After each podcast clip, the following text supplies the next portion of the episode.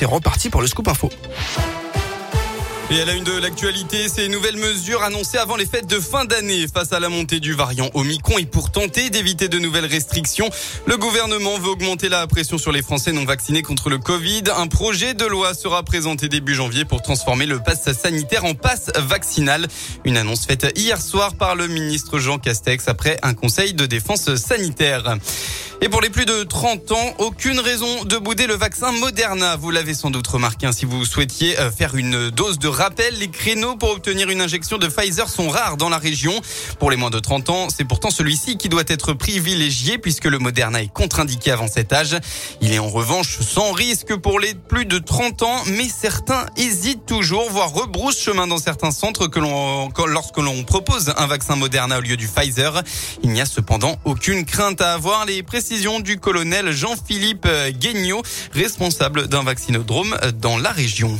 C'est deux vaccins ARN messagers, hein, donc c'est exactement le même principe. Et c'est vrai qu'on a eu plutôt des allocations de Pfizer, donc les gens se sont habitués au Pfizer. Et maintenant, le Moderna revient un petit peu sur le devant de la scène. Mais il faut savoir que depuis le début de la campagne de vaccination, on utilise également du Moderna. Donc les gens ont effectivement plutôt eu en tête le vaccin Pfizer, mais à l'entrée, on explique que ce sont exactement les mêmes types de vaccins hein, sur la même conception. Et donc il y en a un qui est éligible en dessous de 30 ans, l'autre au-dessus de 30 ans. C'est la seule différence. Donc on l'explique aux gens. Et du coup, si on a plus de 30 pourquoi se priver du Moderna plutôt que d'attendre potentiellement que Pfizer revienne alors que les deux sont des vaccins ARN messagers et ont le même effet sur la performance de la vaccination. Et pour les moins de 30 ans, des réapprovisionnements de vaccins Pfizer sont annoncés pour le début d'année 2022. Dans le reste de l'actualité, un grave accident de la circulation hier après-midi à Monistrol-sur-Loire. Une collision entre deux voitures a eu lieu vers 17h au niveau du lieu dit Le Regard.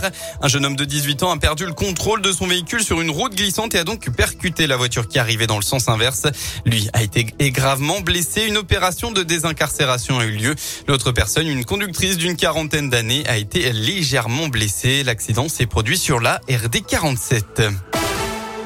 Les sports en football, une nouvelle fête gâchée. Le match des 32e de finale de Coupe de France entre le Paris FC et l'Olympique lyonnais hier soir a été définitivement interrompu suite à des très violents heurts qui ont opposé des supporters lyonnais et parisiens à la, à la mi-temps. Le match n'a finalement pas repris alors que les deux équipes s'apprêtaient à donner le coup d'envoi de la seconde période et que les équipes étaient à égalité un partout. La plupart des autres matchs se joueront aujourd'hui avec notamment le Clermont Foot. Les Auvergnats affrontent Nîmes Chemin Bas. Cette division les sépare. La rencontre à 16h cet après-midi. En basket, enfin, la chorale stoppée dans sa course. Et oui, dans l'élite, les Rouennais étaient restés sur trois victoires d'affilée avant la rencontre d'hier soir contre Gravelines Dunkerque.